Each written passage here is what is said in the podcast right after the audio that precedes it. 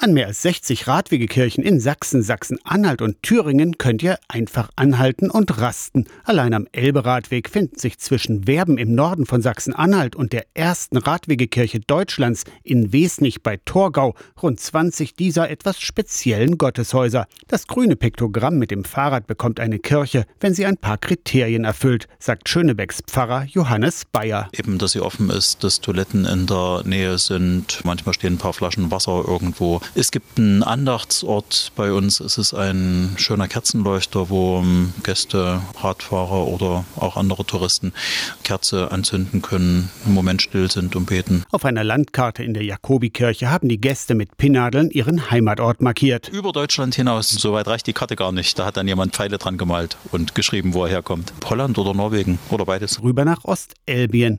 Dort steht vor der Christophoruskirche Dornburg ein großes Schild.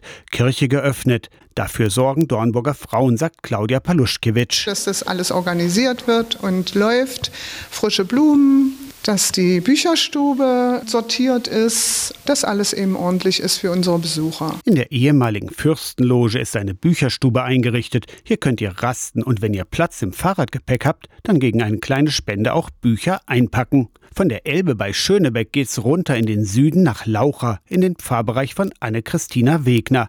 14 Kirchen gehören zu ihrem Bereich. Am toll ausgebauten Unstrutradweg sind eine ganze Reihe Gotteshäuser auch ganz zuverlässig geöffnet, wenngleich auch nicht offiziell als Radwegekirche mit dem grünen Logo gekennzeichnet. Manche liegen nicht mal am Radweg, aber Burgscheidung liegt am Radweg, da kann man rein. Dorndorf liegt am Radweg, das ist offen und Weischütz ist sowieso Tag und Nacht offen.